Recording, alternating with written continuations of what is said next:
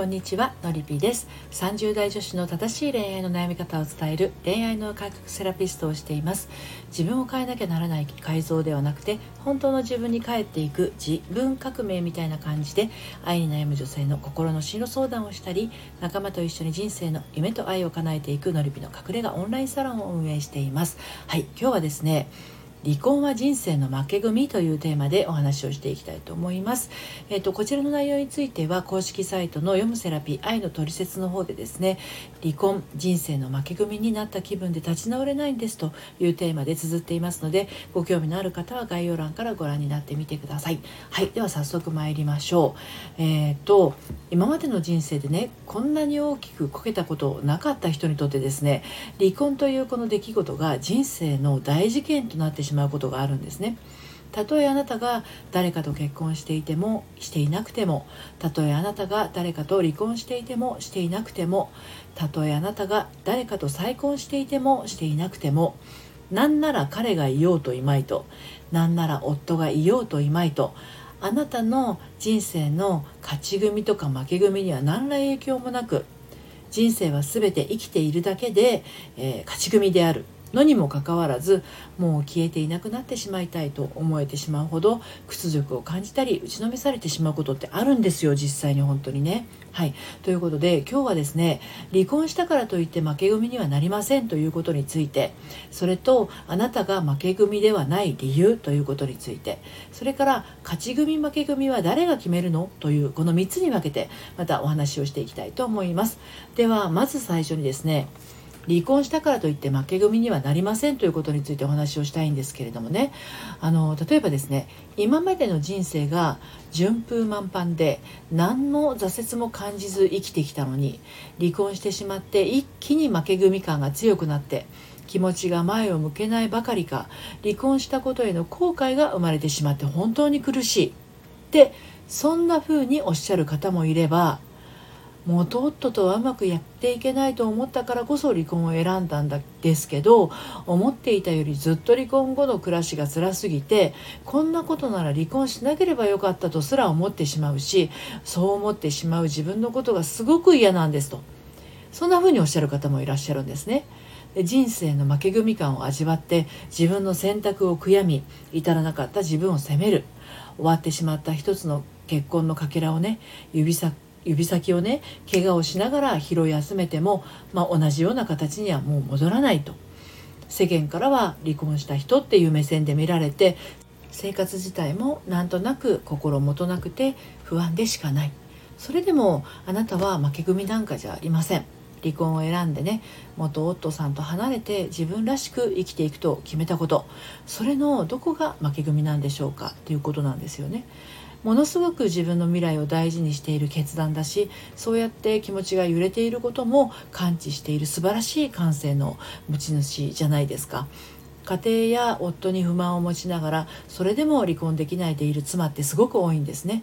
離婚しないという選択肢しか選べないと思っている奥さんって多いんですよ。離婚を選んでそして離婚届を出してきたあなたはもうそれだけで自分の人生を大事にしている一人の勇敢な女性なんです。はい、で次にあなたが負け組ではない理由についてお話をしたいと思うんですが、まそれはあなたが自分の人生を大切に生きているからなんですね。離婚するっていうことは人生を改めて見つめ直そうとするきっかけなんです。このままじゃダメだっていうね選び直しのことなんですね。でそしてもしこの先新しく出会う本当の伴侶がいるとするならそこに進むための第一段階なんですね。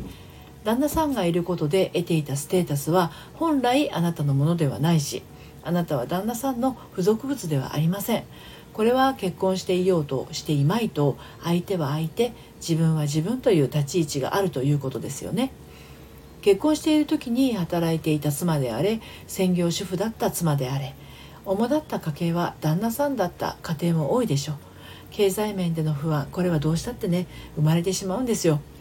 だけど、まあ、それでもあの結婚生活を続けていることが耐えられなかったんですよね。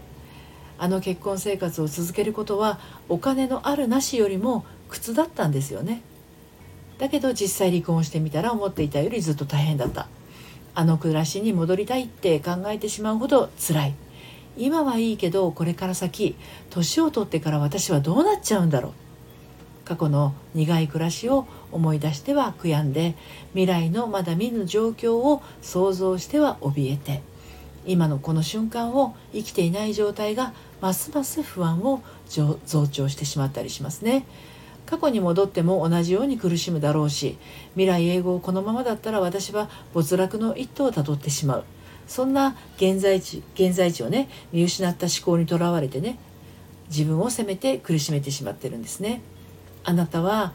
負け組ではありません。けれど誰より一番あなたのことを負け組だと言い続けているのは他でもないあなた自身であることに気づいてください。で最後に勝ち組負け組は誰が決めるのっていうことについてなんですがそう勝ち組負け組っていうのはですね自分自身が決めてるんですね。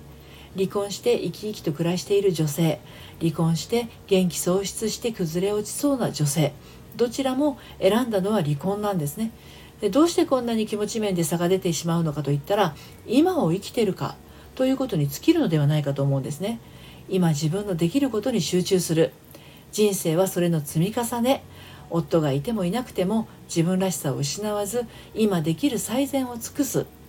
で未来が不安なのは今ここっていうね現在地を見ないふりをしているからなんですね。で現在地が分かれば目的地への道筋もできてきます。目的地は今どこにいるのか分からなければですねルートが決められないんですね。そしてどこに向かっていきたいのかっていう思いは気持ちが傷ついている間は探せないし選べないんです。あなたはまだ心の中でお別れができていないのではないでしょうか。物理的なお別れは済んでいても気持ちの面で心の痛みが癒しきれてないのかもしれません。はい、ということで今日は離婚は人生の負け組っていうことでお話をしてきましたが、まあ、人生の負け組になった気分で立ち直れないんですという方はまだまだ今はあの癒しがね足りない状態で自分自身の軸も芯もまだちょっとあの選びきれてない状況だと思うんですね。ですのでまずは自分自身のことを癒すところから始めてそしてもう生きているだけであなたはあの勝ち組ですからそんなに自分のことを負け組と責めないようにしてみてくださいね。はい。ということで私のやっているオンラインサロンのりぴの隠れ家オンラインサロンでもですね、えー、心の在り方について学ぶことができます。ご興味ありましたらこちら概要欄の方から遊びにいらしてください。最後までお聴きいただいてありがとうございました。それではまたさようなら。